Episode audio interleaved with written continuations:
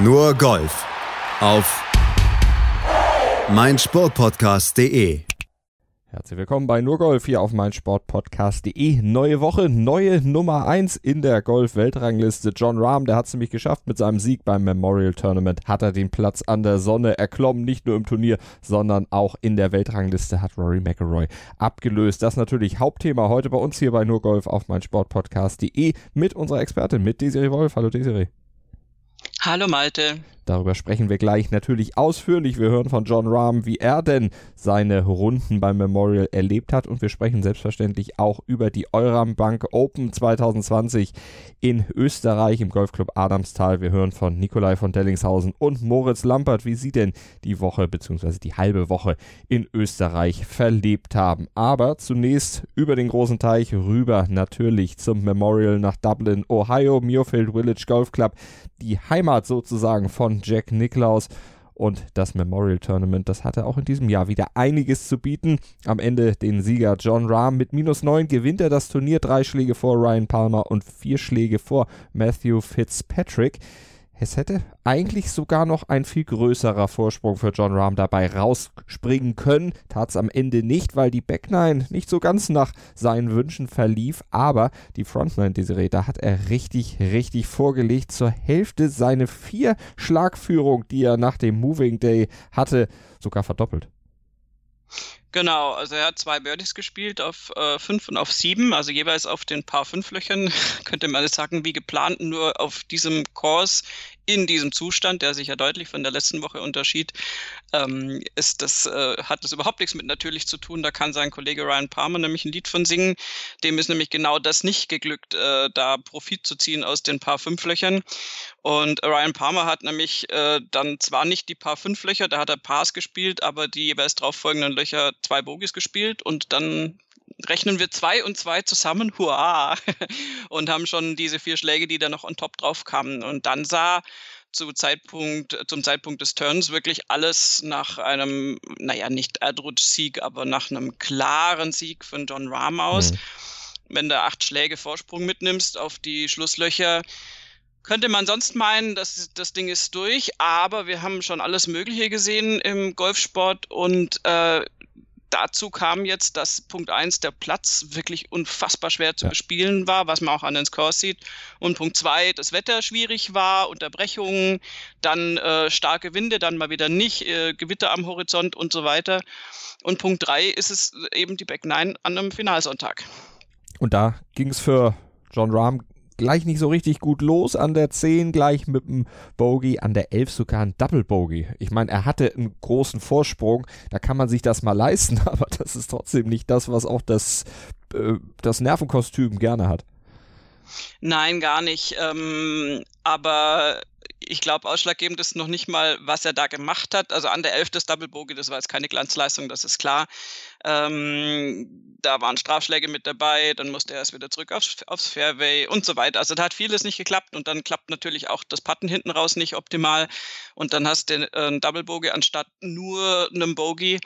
Ähm, aber was bei John Rahm immer ein Problem war, was heißt immer ein Problem war, das ist jetzt sehr, sehr dramatisiert, aber was, was schon eine Eigenheit von ihm ist oder eine Charaktereigenschaft ist, dass er sich ja dann gerne mal aufregt. Er ist ja ein Hitzkopf, ist jetzt auch wieder übertrieben, aber ein, sagen wir mal, so ein emotionaler Spanier.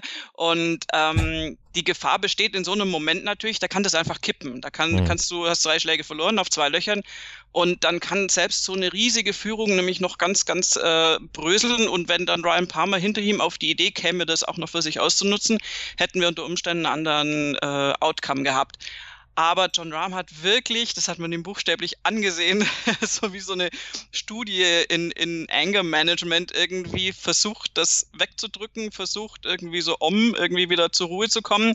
Er regt sich schon immer noch auf und man hat auch auf der Elf äh, den Driver nicht besonders liebevoll behandelt nach dem Abschlag, den er da eben verrissen hat.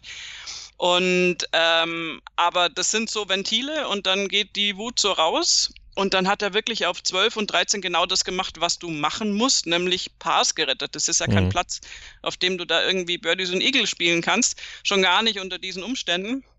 Und hat da irgendwie wieder zu sich gefunden Und äh, das Bogey an der 14, so what? Auch das war dann irgendwie noch relativ wurscht insgesamt, vor allem weil eben auch Ryan Palmer auch nicht näher rankommen konnte.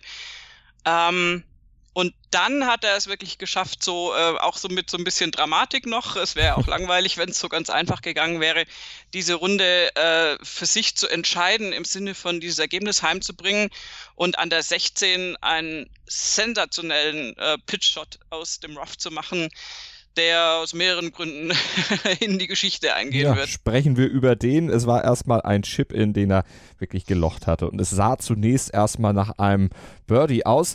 John Rahm sprach beim Golf Channel später über diesen Schlag.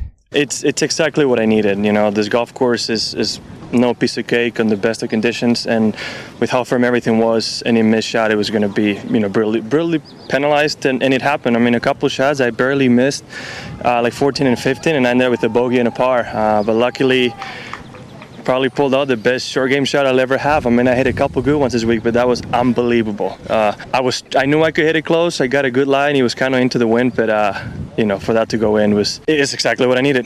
Ja, das war's, was er brauchte, dachte er zumindest an der 16 dann, das Birdie zu spielen, um das Schiff wieder in ruhige Fahrwasser zu kriegen und sich selbst ein bisschen Ruhe zu kriegen.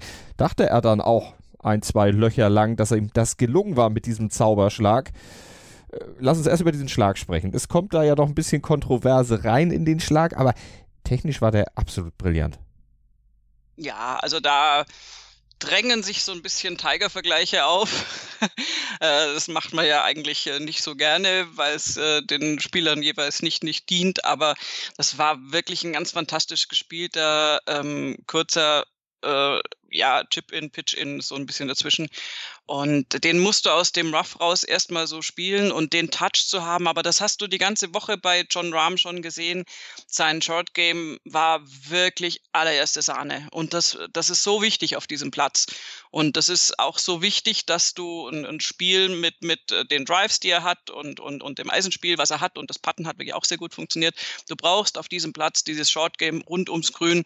Und wenn du solche Dinge natürlich einlochen kannst, ähm, ja, dann bist hm. du auch ein verdienter Sieger hinterher wenn er, das wäre alles toll gewesen, wenn er, jetzt kommt der Konjunktiv, nicht den Schläger aufgesetzt hätte, bevor er den Ball geschlagen hätte und dabei den Ball offenbar leicht touchiert hatte. Das wurde nämlich dann in Videoaufnahmen deutlich und da hat man sich dann doch bei den Regelhütern erstmal zurückziehen müssen und das Ganze ganz genau beobachten müssen. Ja, genau. Also die haben sich das dann angeguckt und haben auch beschlossen, dass das strafschlagwürdig ist. Ich habe es auch gesehen, ja, es bewegen sich zweieinhalb Grashalme mhm. und der Ball bewegt sich minimal. Das ist nun mal so.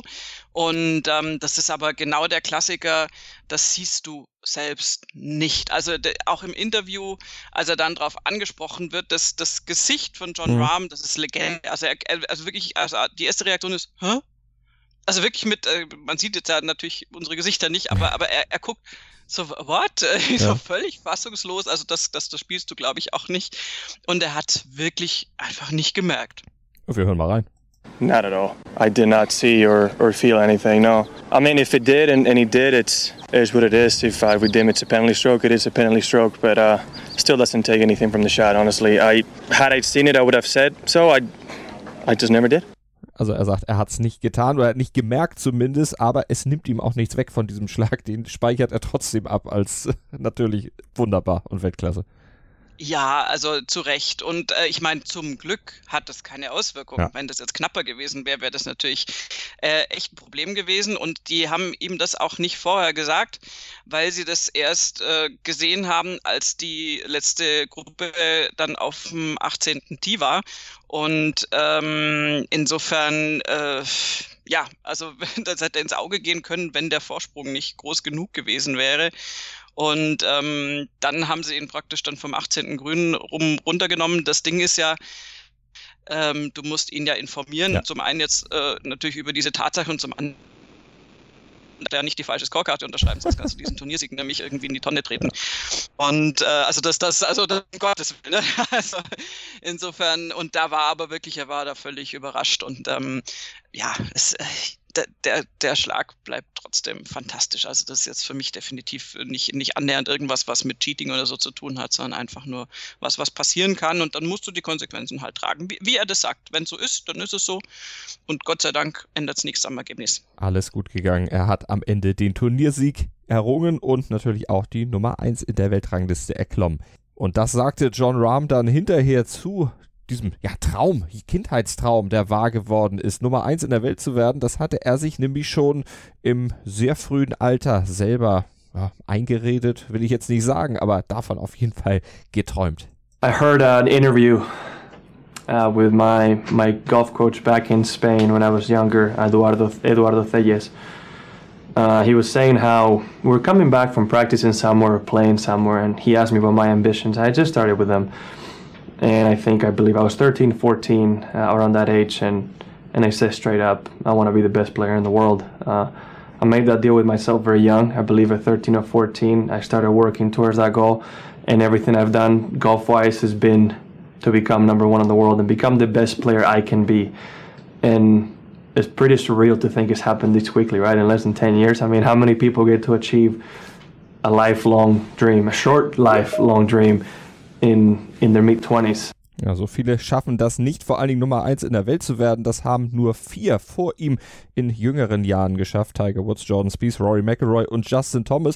Und er ist ja auch erst 25 Jahre alt, John Rahm, und der 24. Spieler, der die Nummer 1 in der Weltrangliste wird, seit es sie gibt. Er hat immer darauf hingearbeitet. Ja, das ist äh, tatsächlich jetzt nicht so denkwürdig, wie es scheinen mag, weil die Spieler, die letztendlich dann Professionals werden, natürlich eigentlich alle mal diesen Traum haben. Es ist ja, aber sie schaffen es nicht. Äh, Sergio Garcia zum Beispiel hat es nie geschafft bisher. Ja, ja, genau. Also es ist zum einen ungewöhnlich, dass er das in dem Alter wohl schon so formuliert hat. Das ist immer ein Unterschied, ob du das im Kopf hast oder ob du das wirklich aussprichst.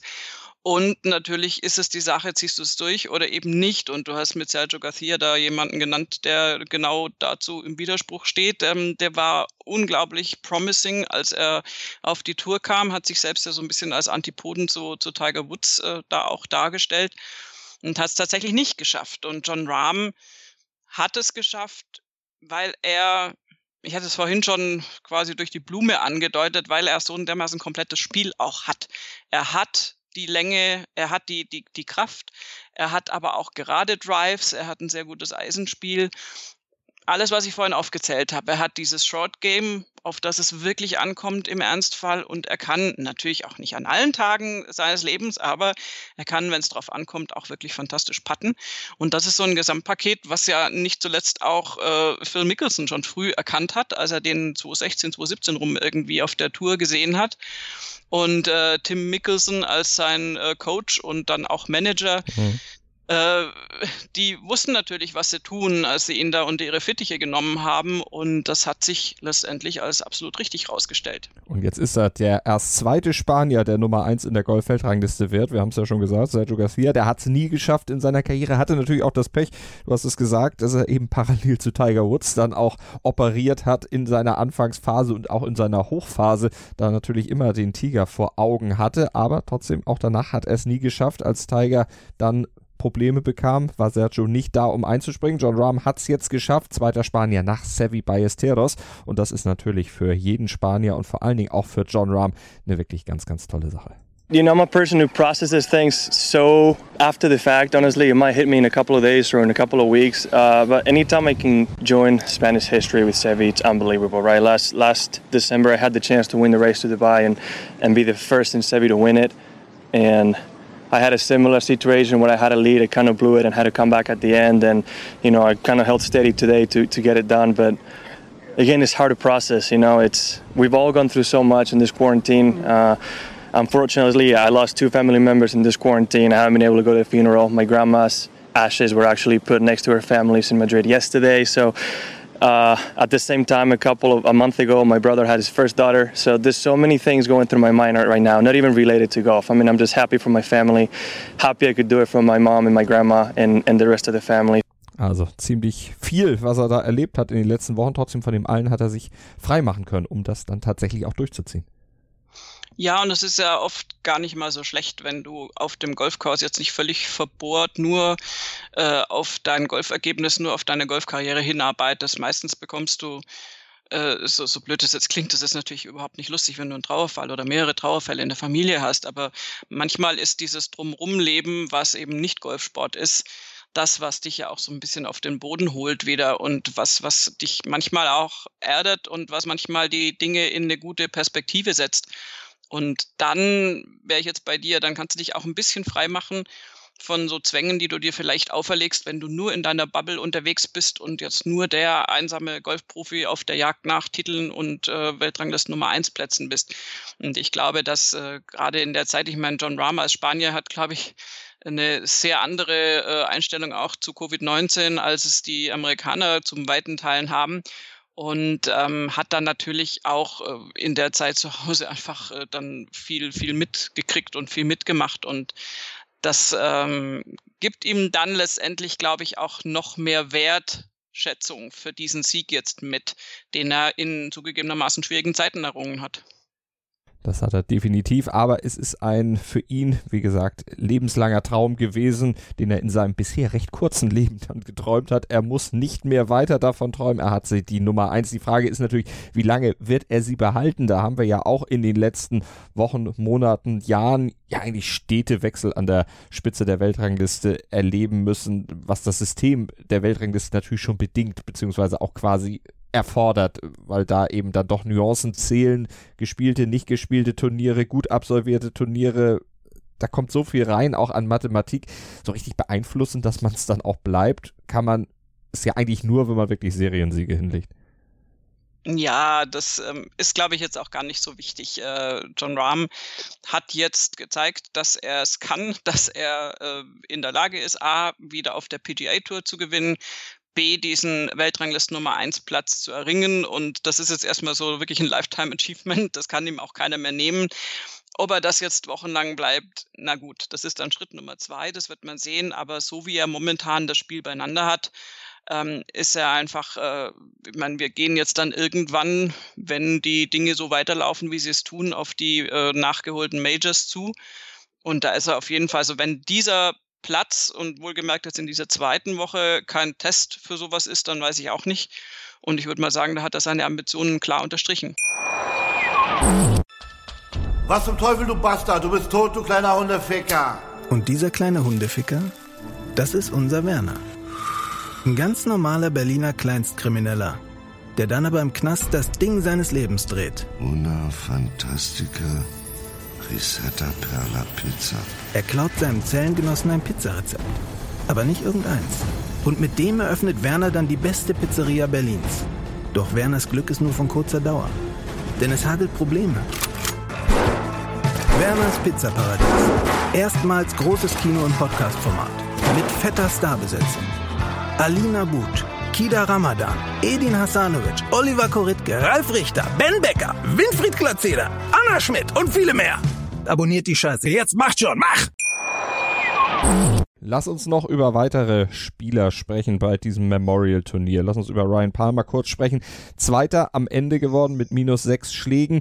Zehnter, zweiter Platz in seiner Karriere. Der erste seit 2018, als er ein Playoff bei der Farmers Insurance Open verloren hatte. Aber er wird sich nicht zu sehr grämen über die Niederlage. Er hat nämlich das Ticket für die US Open gekriegt. Genau, das ist ja was, was bei den Turnieren dann noch nebenher in Anführungszeichen abfällt und worüber sich die betroffenen Spieler dann sehr, sehr freuen. Im Fall von Ryan Palmer ist eh schon bemerkenswert. Der hat ähm, bei dem Turnier einen Uralt-Putter ausgegraben und äh, ist mit dem offensichtlich wirklich sehr gut zurechtgekommen. Und ähm, dass das dann Sonntag nicht so richtig funktioniert hat, äh, liegt ja auch schon am Ergebnis vom Samstag, die 73 am Samstag ist zwar auf diesem Platz jetzt wirklich kein äh, schlechtes Ergebnis, mhm. sonst wäre da auch nicht auf Platz zwei dann in die Finalrunde gegangen. Aber da hat er einfach schon, schon zu viel Boden verloren auf John Rahm und war dann letztendlich am Sonntag auch nicht in der Lage, wir hatten ja die Front Nine schon, schon nachbesprochen, da dann noch mehr Druck auszuüben. Und äh, insofern, ja, es ist eh lustig, weil die ja zusammen mal den, den, den Teamtitel errungen haben bei der Zurich, war das, ja, glaube ich, in New Orleans. Classic, ja. Und ähm, insofern, die verstehen sich gut. Und Ryan Palmer ist eh wirklich ein super netter und fairer Typ und hat einfach auch gesagt, mein Gott, guckst dir halt an, was John Rahm da macht. Ähm, ja, sorry, das ist halt verdient. So, kann man, ne? kann also, man absolut sagen. Ryan Palmer ja schon ein alter Hase, ist erst schon, aber trotzdem erst sein sechster Auftritt beim Memorial Tournament und der erste seit 2011. Damals hat er den Cut verpasst. Ja, äh, das ist schon eine Weile her. ähm, ja, also Ryan Palmer ist für mich wirklich ein Spieler, der, der immer wieder mal aufhorchen lässt, weil er einfach ein, ein, ein, tolles Golfspiel beieinander hat. Das funktioniert nicht immer, wie bei so vielen anderen Kollegen auch. Es ist nicht irgendwie einer, der jetzt im Moment da irgendwie äh, für, für die Top-Position in der Weltrangliste verdächtig ist. Aber zum einen kann ich mir tatsächlich vorstellen, dass es eine absolute Freude sein muss, mit ihm so einen Teamwettbewerb zu bestreiten. Also das kann man sich richtig äh, auch ableiten, mhm. wenn man jetzt die beiden selbst als Gegner in so einer Finalrunde sieht. Also da äh, auch da ist ja, merkst du irgendwie, wie so die Leute ticken. Und äh, zum anderen, ja, also hat er einfach immer wieder punktuell gezeigt, dass es kann und ähm, hat da, glaube ich, einen guten Eindruck insgesamt hinterlassen. Guter Eindruck, das ist ein gutes Stichwort für den dritten, Matthew Fitzpatrick. Auch der hat einen guten Eindruck hinterlassen, vor allen Dingen auf seiner Schlussrunde, nachdem das da eigentlich gar nicht so gut losgegangen war. Bogey an der 1, aber danach fünf Birdies. Yep. Also Matthew Fitzpatrick hat die beste Schlussrunde gespielt mit 68, der 68. Ähm, das, das klingt irgendwie normal, ist aber auf diesem Platz und unter diesen Bedingungen absolut wirklich äh, großartig und ähm, hat da auch das äh, in Style abgeschlossen mit einem Birdie auf der 18 und diese Streak am Schluss auf diesem Platz, 16, 17, 18 ist nun wahrlich nicht Birdie-verdächtig. also äh, da hat er wirklich ähm, absolut aufgedreht und hat sich da nach vorne gespielt, hat da auch richtig äh, Asche noch abkassiert. Da gibt es viel Preisgeld für diesen alleinigen dritten Platz. Und ähm, sehr guten Eindruck hinterlassen, war ja mit Bones unterwegs mhm. als Caddy und ähm, das scheint funktioniert zu haben. Den wird es auch freuen, dass er dann hinten raus noch ein paar Euro verdient oder ein paar Dollar verdient. Äh, was kriegt ein Caddy? 10%? Ja, sagt man dann so. ist er bei ungefähr 60, 65, 69.000 Dollar mit dabei. Äh, ist doch ein guter Lohn für so ein Wochenende. Das mache ich auch jedes Wochenende. ich glaube, da kriegt er mehr, wenn er Caddy äh, macht, als wenn er äh, den On-Course-Reporter gibt. Ja, da gibt's äh, auch unterschiedliche Stimmen, so nach dem Motto. Das kann er auch besser. Ähm, da, dem schließe ich mir jetzt nicht an, aber ähm, ja, das merkst du natürlich, ist jemand, der da wirklich Jahre, um nicht zu sagen Jahrzehnte lang Caddy war, der dann äh, so auf die Reporterseite wechselt. Für den ist das, glaube ich, auch das, äh, ich sage jetzt mal, gefundene Fressen, einfach wieder auf den Platz zu dürfen. Der hat da seine Fähigkeiten als Caddy nicht verlernt. Das ist ja tatsächlich was, was du jetzt nicht zwingend trainieren musst. Und Matthew Fitzpatrick hat davon profitiert, wird aber jetzt tatsächlich, also die fruchtbare Zusammenarbeit kommt hiermit zu einem Ende. Ja. Sein äh, Standard-Caddy ist jetzt in den USA und ist jetzt aus der Quarantäne raus und alles gut. Und solange da jetzt nicht noch was passiert, wird Fitzpatrick dann wieder mit seinem normalen Caddy auflaufen. Also Billy Foster kehrt zurück, WGC FedEx St. Jude Invitational, dann in zwei Wochen ist ihre ja, Restart-Premiere sozusagen nach der Corona-Pause. Genau, Wiedervereinigung. Das war das Wort, was ich suchte. Aber Bones, ja, der wird sicherlich auch immer mal wieder andere äh, Caddy-Jobs übernehmen. Aber der hat ja auch unheimlich geschwärmt von äh, Fitzpatrick. Hat im Grunde das bestätigt, was wir ja schon seit Jahren sagen. Ja, also manche brauchen halt ein bisschen länger. Ne? ja, muss eben darauf angesprochen werden und darauf angestoßen werden, dass er sich auch mit Fitzpatrick wirklich beschäftigt. Hat er wahrscheinlich vorher nicht so sehr. Ja, also man, man kennt sich natürlich, wenn die auf derselben Tour unterwegs sind und Fitzpatrick ist jetzt ja schon eine Weile auch auf der PGA Tour. Ähm, trotzdem kannst du nicht jeden Spieler im Feld kennen und ähm, also die, die, das genaue äh, Setup, also nicht das, was wir von außen sehen, sondern wie ein Spieler tickt, kriegst du dann tatsächlich erst als Caddy mit und wenn du eben auch im Training und beim Einschlagen und sowas mhm. dabei bist. Und das ist mit Sicherheit interessant bei Fitzpatrick. Ich finde den ja einen hochinteressanten Spieler. Ähm, der großes Potenzial immer schon hatte und es meiner Ansicht nach bisher nicht äh, wirklich umfassend abgerufen hat, was aber gar nichts heißt, weil der ist jung genug, um das immer noch zu tun. Und ähm, hervorragender Putter übrigens auch. Und ähm, ja, also das ist jetzt ähm, mal ein Ausrufezeichen mit diesem dritten Platz. Das hat er super hingekriegt und ich bin gespannt, wie es bei ihm weitergeht, weil wie gesagt, Potenzial ist bei ihm absolut vorhanden. Der war für mich so ein, so ein Rory-Nachfolger, als er irgendwie auf die Tour kam und ähm, also ein potenzieller, um Gottes Willen, möge McElroy noch lange unter uns weilen als aktiver Tourspieler, aber so äh, jetzt nicht nur, weil er einfach aus UK kommt, sondern irgendwie so äh, ein bisschen, hat mich irgendwie an ihn erinnert, in, in so, so vage und äh, insofern würde ich mich sehr freuen, wenn Fitzpatrick jetzt da wirklich durchstarten kann ähm, und dann auch Dinge wie Ryder Cup Qualifikation und so weiter dann schaffen kann, die ja jetzt nicht zur Debatte stehen, aber dann im nächsten Jahr. Putting hast du angesprochen bei Fitzpatrick. Etwas, was ihn nach vorne gebracht hatte. Putting ist auch was, was Phil Mickelson diese Woche beschäftigt hatte. Der hat sich eine neue Putting-Routine raufgeschafft. So, so eine Start-Stopp-Geschichte. Der, der, der, unterbricht seinen Schwung. Ja.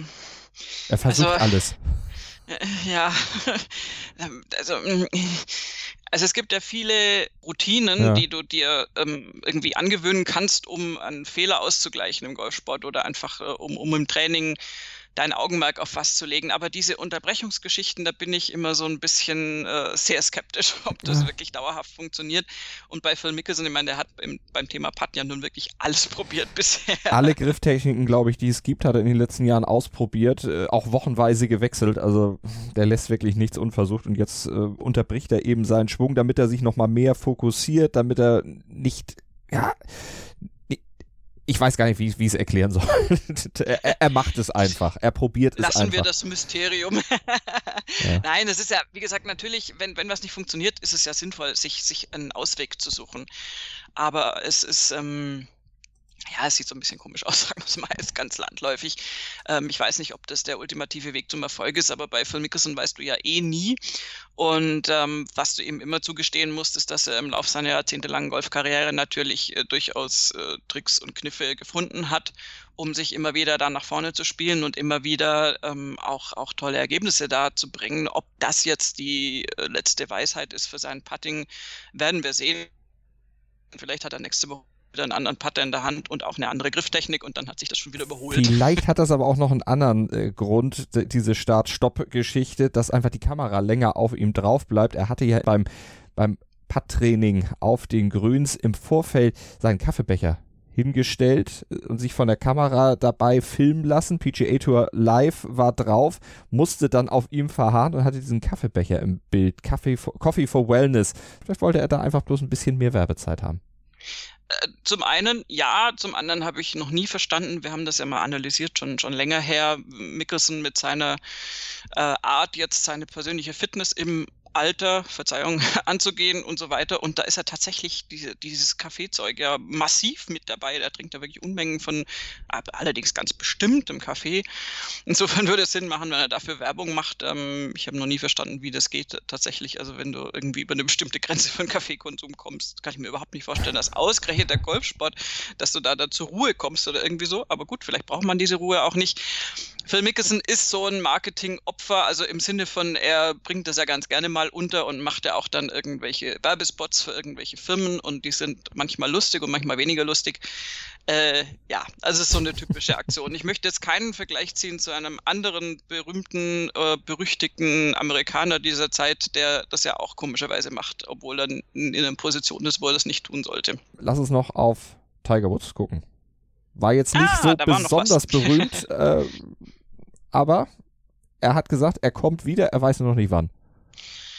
Ja, also Punkt eins äh, ist, dass ich am Freitag äh, die schlimme Befürchtung hatte, dass er den Cut nicht schafft beim Memorial, was ein äh, Novum gewesen wäre. Mhm. Der hat wirklich also ganz, ganz, ganz genau die Cutline noch erreicht weil die sich dann noch verschoben hatte. Man hatte lange Zeit, jetzt habe ich die Zahlen nicht mehr im Kopf, ich glaube, lange Zeit von plus zwei ausgegangen und er hatte dann das Ergebnis von plus drei und war da auch ziemlich frustriert und dann hat er es doch noch in den Cut geschafft. Also insofern ist schon sein Erscheinen am Wochenende höchst gefährdet gewesen. Ähm, was mich viel, viel mehr beunruhigt hat, ist, dass er so ein bisschen, ja, also wieder so ein bisschen aussah wie in seinen verletzungsproblematischen Zeiten. Also ähm, er selbst sagt, er ist in einem guten Zustand, auch gesundheitlich. Ähm, möge es so sein, ich will da gar nichts Schlechtes reinreden, aber er hat jetzt auf mich einfach nicht so frisch und vor allen Dingen auch nicht so körperlich geschmeidig gewirkt, wie wir es schon mal hatten in den letzten Monaten. Insofern, ja, also ich würde das jetzt, äh, also bei Tiger Woods, das kann im nächsten Turnier alles wieder fantastisch sein, so wie es im Golfsport sowieso ja immer hin und her geht. Aber ich, ich war jetzt nicht so richtig glücklich. Also irgendwie, wenn ich ihn so angeguckt habe, habe ich mir gedacht, also ich hatte irgendwie so ein, so, ein, so, ein, so ein bisschen komisches Gefühl. Also im Sinne von, ich weiß nicht, ob dann nicht irgendwie, man Schmerzen hat ja eh immer, das wissen wir ja. Und ähm, also er wirkte so nicht, nicht so äh, absolut ähm, auf den Punkt, wie wir es äh, von ihm kennen. Das passt dann irgendwie auch zu Bryson DeChambeau. Der war auch nicht so richtig auf dem Punkt, hat den ersten Cut seit Monaten verpasst. Und äh, das auch noch wirklich in Style. Äh. Also. das, ich hätte keine bessere Ausdrucksweise dafür finden können. Das war wirklich in Style und äh, auch sehr erwähnenswert. Ja, Bryson DeChambeau, ähm, keine Ahnung. Also das, das, das ist schon, also da, ich bin immer noch so ein bisschen fassungslos. Ja, kann man auch wirklich ähm, sein. Am Freitag war es an dem Paar 5 der 15 ein Quintuppel-Bogie, eine 10. Ja, kann man mal machen, ne? Also, ne, es ist tatsächlich so, ähm, dass das eine, ja, das war irgendwie äh, auch Bryson DeChambeau, wie er manchmal so ist. Ähm, alle waren schockiert und das ist so, also auch wirklich, das ist du, du kannst dann auch nicht, also natürlich kannst du nicht weggucken, wenn du es, wenn du siehst, äh, aber das ist so wie, wie so eine Katastrophe irgendwie. Ähm, das ist ja, also du hast, äh, wir können das ja einfach mal nacherzählen. Ähm, der Abschlag ist schon, ähm, ja, ist schon nicht da, wo er sein soll. Ähm, ist links irgendwie im, im Bach, das ist jetzt, das haben andere Leute auch geschafft, dann nimmst du irgendwie äh, einen Drop und hast noch 200, was weiß ich, 290 Yards grob irgendwie übrig und nimmst ein Dreierholz aus dem Rough. Äh, ist schon kritisch natürlich, weil das Rough in Muirfield äh, Village ist äh, nicht lustig. Ich hatte auch so so ein Golf-Samstag neulich mal, leider auch im Turnier, wo ich die Qualität eines dichten Roughs äh, völlig unterschätzt hatte und ähm, dem auch zum Opfer gefallen bin, auf einem völlig anderen Niveau natürlich als Bryson DeChambeau. Der hat den Ball sehr wohl getroffen, aber den äh, gleich mal äh, out of bounds gehauen und äh, hat dann den provisorischen auch nochmal hinterher gejagt in dieselbe Richtung und den äh, dritten dann äh, da wurde leider dann auch eben entsprechend ungünstig beurteilt, fand sich dann auch noch äh, benachteiligt, von wegen, ach, jetzt kriege ich wieder das böse mhm. Ruling. Und ähm, kam dann mit einer 8 auf dem Grün an und ähm, hat noch zwei Putts immerhin nur benötigt, um die 10 zu sichern. Das ist schon ja, das ist einfach, das ist so ein Austicker. Also das ist ja dann, also das, das, das ist, das hat nichts mehr mit irgendwie jetzt so einem Menschenverstand zu tun, der setzt da so ein bisschen aus. Ähm, und das, das hatten wir auch alle schon mal. Ich hatte das mal in einem Sandbunker, wo ich äh, konsequent siebenmal auf denselben äh, Ball draufgehauen habe, der mir immer wieder vor die Füße gerollt ist. Das ist allerdings äh, aus meinen Anfangszeiten noch und war sehr lustig für die Umstehenden. In dem Fall hat es Bryson DeChambeau den Cut gekostet. Ähm, Jack Nicholas war auch schockiert, wurde dazu befragt und hat ähm, relativ bezeichnend dazu gesagt, von wegen, ja, also Bryson DeChambeau hat jetzt sehr viel an seinem Spiel korrigiert und äh, praktisch sein Spiel auf Vordermann gebracht und jetzt muss er sozusagen äh, den, den, den Kopf noch nachliefern. Also jetzt muss er einfach schauen, dass er im Kopf sich natürlich solche Aussetzer nicht leistet. Also mal gucken, wie er sich das äh, dann in den nächsten Wochen noch wieder ausreden wird, diese Geschichte. Er wird auf jeden Fall dran arbeiten und das Ganze dann sicherlich irgendwie versuchen in den Griff zu kriegen mit Blick auf die Majors. Und einen haben wir noch vom Memorial. Wir müssen natürlich, wenn wir über das Memorial sprechen, auch über den geistigen Vater des Memorial sprechen, über Jack Nicklaus. Wir hatten ja in der Vorschau auf das Turnier darüber gesprochen, dass Jack todesmutig, wie wir damals fanden, dem Sieger, dem möglichen Sieger gerne die Hand geschüttelt hätte. Dazu kam es jetzt am Ende nicht, aber jetzt wissen wir auch, warum Jack so unerschrocken letztlich auf das Thema Händeschütteln äh, drauf zugegangen wäre, wenn es denn möglich gewesen wäre. Der hatte im März, hat er am Wochenende bei den Kollegen von CBS enthüllt, eine Covid-19-Erkrankung. Ganz genau, und zwar ziemlich parallel äh, zum, zum Lockdown. Ähm, bei ihm war es einfach ein Wunderhals, also Halsweh und, und Husten. Seiner Frau Barbara ging es soweit gut, also die war asymptomatisch. Und ähm, es hat wohl auch nicht lang gedauert bei beiden. Und ähm, er sagt selbst, dass sie sich da äh, sehr, sehr, sehr äh, glücklich äh, schätzen, äh, dass sie da so davongekommen sind, weil sie natürlich auch genau wissen, dass sie mit um die 80 rum natürlich in einer Risikogruppe sind. Ähm, das ist nicht zuletzt auch ein Grund, vielleicht hätte er es trotzdem gemacht, aber dass er natürlich die äh, Leute, die gegen Covid-19 in den USA kämpfen, massiv unterstützt auch. Und ähm, er hat da einfach äh, natürlich ein etwas anderes Verständnis dann dafür und, ähm, und, und ist da ganz begeistert von denen, die da zum Teil buchstäblich ihr Leben opfern, um da der Pandemie Herr zu werden. Und ähm, ja, also das hast du ganz richtig gesagt. Wahrscheinlich war das mit ausschlaggebend, dass er mit dem Gedanken gespielt hat, dem Sieger da die Hand zu geben also wenn ich jetzt nicht irgendwas übersehen habe, hat John Rahm das eben nicht getan. Und wir hatten ja auch schon auf die Covid-19-Historie in der Familie von John Rahm mhm. abgezielt. Insofern wird auch jeder verstehen, warum. Ähm, ja, also ehrlich gesagt, mit, mit 80 Jahren kannst du dich wirklich glücklich schätzen, da absolut äh, äh gut davongekommen zu sein. Hoffen wir, dass da keinerlei Spätfolgen auftauchen. Und ähm, ja, und wünschen nicht nur Jack Nicklaus und seiner Frau, sondern auch allen anderen alles Gute. Definitiv, dem schließe ich mich an. Und jetzt machen wir eine kurze Pause und dann gucken wir noch auf die European Tour. Die hatte ja in Österreich aufgetiet. Euram Bank Open. Gleich bei uns noch Thema.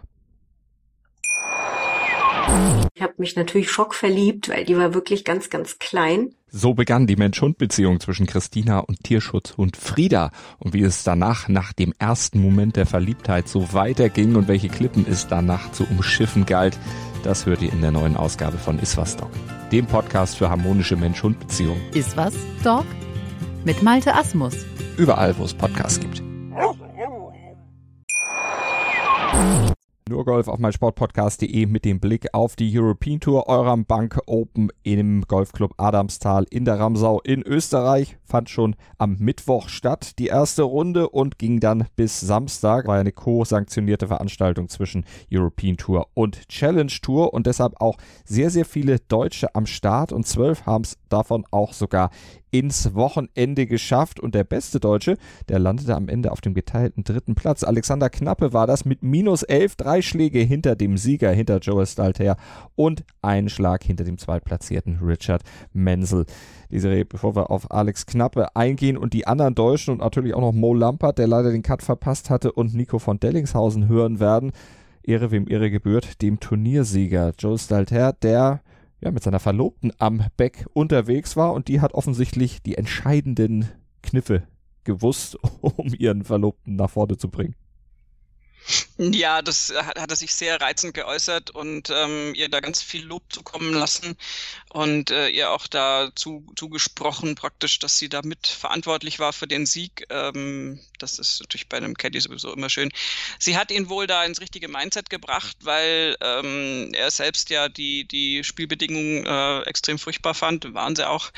Und, ähm, und er hat dann gesagt, dass sie einfach mit ihrem Lächeln ihn da äh, weitergetrieben in Anführungszeichen hat, also einfach äh, kept me going mhm. und ähm, das ist das ist natürlich dann wichtig und das ist dann also wenn wenn ich meine das funktioniert sicher nicht immer, aber wenn du jemand nahen aus der Familie so, oder sogar Frau oder eben Verlobte Freundin, da kann man dann sicher einfach äh, was das Mentale angeht sehr sehr gut arbeiten, wenn mhm. das dann funktioniert. Und bei den beiden sieht es definitiv so aus, als ob es funktionieren würde. Das hat wirklich sehr gut funktioniert und äh, sie war auch die Einzige, die gelacht hat, nachdem die Sonne sich ja dann doch sehr zurückgehalten hat. Ja, das ist immer schwierig. Wenn du da mit so ähm, schwierigen Konditionen einfach zu kämpfen mhm. hast, natürlich spielst du lieber bei gutem Wetter und ja, jetzt ist es so. Ja the course played probably thousand yards longer because of the conditions. So sagte es äh, Joel Stalter am Ende, aber ihm wird es letztlich egal gewesen sein. Er hat den Turniersieg feiern können. Richard Menzel, wie gesagt, Zweiter und dann bester Deutscher Alexander Knappe. Der war in diesem Jahr noch nicht wirklich so gut unterwegs gewesen. Eigentlich auch die letzten Jahre nicht. Das dürfte jetzt so einen kleinen Wink vielleicht nach oben gegeben haben. Bestes Saisonergebnis und er hat ja auch lange sogar um Sieg mitgespielt. Ja, also den dritten Platz hat er sich erkämpft und ähm, das ist, wie du schon richtig gesagt hast, seit langer Zeit das beste Ergebnis. Äh, ganz klar, hat da wirklich stabil gespielt über die Tage hinweg, äh, 66, 67, 66. Die 70 am Sonntag ähm, ist den Bedingungen sicher auch geschuldet und ist immer noch ein gutes Ergebnis. Und äh, insofern, ähm, ja, glaube ich, kann er da ganz viel mitnehmen mitnehmen für sich selbst und einfach ganz viel Selbstvertrauen, ähm, dass er sich da behaupten konnte. Und ähm, also ich würde da mehr den tollen dritten Platz empfinden, als jetzt irgendeinen verpassten Sieg aus, aus seiner Sicht. Definitiv. Neben Knapper noch zwölf weitere Deutsche am Wochenende in Adamstal mit dabei, beziehungsweise am Freitag und am Samstag. Thomas Rosenmüller landete als zweitbester Deutscher auf dem 13. Platz hatte sich am Samstag mit 67 Schlägen noch verbessert. 23 Plätze ging es für ihn nach oben im Leaderboard. Äh, Dominik Voß und Sebastian Heisele geteilte 24. Nikolai von Dellingshausen, der teilte sich mit Max Schmidt den 28. Platz und wir haben von ihm Statement bekommen zu seiner Woche in Österreich. Ein ziemlich solides Turnier, bis auf äh, zwei Löcher leider, die mir noch besseres Ergebnis versaut haben in Runde 2 und äh, Runde 3. Äh, ansonsten, der Platz ist der absolute Hammer, ist eigentlich einer meiner Lieblingsplätze so im Jahr. Ähm, super anstrengend zu laufen, weil es halt eben doch insgesamt, glaube ich, mit hoch und runter zwischen den Löchern 400 Höhenmeter sind, die man geht. Mhm, aber äh, an sich total beeindruckend, wie einfach in diese Berge dort äh, die, die Löcher reingesprengt wurden, ja über mehrere Jahre. Und äh, Top-Grüns, richtig dickes Raff um die Grüns und ums Fairway rum. Also es hatte richtig, richtig Spaß gemacht. Äh, Wetter am letzten Tag war dafür alles andere als schön. Äh, sechs Stunden Dauerregen. Mm, das war, das war echt unangenehm. Äh, dafür aber nochmal echt eine gute Runde gespielt. Also da war ich happy mit. Äh, letztendlich mit einem 15. Platz in, bei der Austrian Open und dem 28. Platz jetzt äh, bei der Euram Bank Open doch relativ zufrieden mit den beiden Wochen. Also doch auch, doch auch zufrieden, muss ich sagen, mit den Wochen. Äh, natürlich hätte ich gerne bei der Austrian Open vor allem äh, noch deutlich besser abgeschlossen und mir das Ding geholt. Äh, sollte noch nicht sein. Hm, heißt, die richtigen Schlüsse jetzt daraus ziehen, aus beiden Turnieren konsequent weiterarbeiten und dann eben hoffen, dass ich in die UK Swing Turniere zumindest in ein paar reinkomme. Und äh, gehe davon aus, dass es wahrscheinlich ungefähr in Woche 4, 5, 3, 4, 5, irgendwie sowas, dass ich da die Chance haben werde, zumindest mal zu spielen. Freue mich jetzt auf ein paar Tage frei und dann geht es weiter. Bernd Ritthammer auf dem geteilten 32. Platz, Marcel 7, Alan John und Hurley Long auf T43, Jonas Kölbing geteilter 50. am Ende geworden. Hinrich Arkenaut geteilter 61. und Marcel Schneider, der wurde 63. Und leider nicht im Wochenende mit dabei war Moritz Lambert und auch der hat uns kurz mitgeteilt, wie denn seine Woche verlaufen war. Das Turnier ging schon am Mittwoch los, Mittwoch bis Samstag war es, ähm, nachdem ich noch bis Sonntag im Diamond Country Club die Austrian Open gespielt habe, dann ein relativ schneller Turnaround war, was ich aber eigentlich ganz cool finde. Ähm, hab dann am Montag, hatten wir eine gute Proberunde. Äh, Bernd Ritthammer und ich haben gegen El Nion und Nico von Dellingshausen gespielt. Ähm, wir kannten alle den Platz, deswegen ist dann so ein bisschen die, den Wettkampf hochzuhalten gut. Da hat mir äh, ein bisschen gezockt. Um das Abendessen spielen wir dann meistens. Ähm, also schon ein Einsatz, jeder will gewinnen. Ähm, das hat Spaß gemacht. Am Dienstag dann nur trainiert, ähm, habe mich eigentlich gut gefühlt. Und am Mittwoch in der ersten Runde leider ein, ja, eigentlich ein Komplettausfall mit den Eisen, mit dem mittleren Eisen und beim Putten, was eigentlich meine großen Stärken sind. Ähm, habe ungefähr ja, acht Schläge verloren im Vergleich zu dem, was ich da sonst machen würde. Also mit den Abschlägen und dem kurzen Spiel würde ich normalerweise unter Paar spielen, leider dann fünf über. Ähm, ja, aber leider gibt es solche Tage und dann am Donnerstag in der zweiten Runde ähm, habe ich wieder gu gute Abschläge gemacht, mich in meine Position gebracht, was in Adamstal eigentlich die Schwierigkeit des Platzes ist, weil es ist ähm, sehr hügelig. Der Platz ist da ins Gebirge reingebaut, wirklich ein fantastischer Golfplatz, war im tollen Zustand und habe dann ähm, gute Eisen geschlagen und konnte dann mit fünf Bölsen kein Bogie eine 65 spielen, was dann leider nicht fürs Wochenende gereicht hat, aber ähm, für mich vom Kopf her und fürs Mentale halt ganz wichtig war, die schlechte Runde vom ersten Tag wieder wettzumachen den Ball wieder in der Kurve fliegen zu sehen, die ich gerne sehen würde. Und ja, also jetzt heißt es einfach abhaken, das Positive von der zweiten Runde im Kopf behalten. Und dann geht es jetzt am Donnerstag, fahre ich mit meiner Schwester dann nach München und dann werden wir dann ähm, ab Samstag beim Short Track Matchplay Event in Open 9 Eichenried dabei sein. Vielen Dank an die Kollegen von Ucom Player für die Übermittlung der O-Töne. Was bleibt uns noch? Äh, der Blick auf die nächste Woche, den machen wir am Mittwoch. Genau. Also, dann kümmern wir uns um die anstehenden Turniere. Da wird ja in England dann gespielt. Da sind wir dann auch sehr gespannt, wie dann der, ja, können wir sagen, der richtige Restart der European Tour dann vonstatten geht?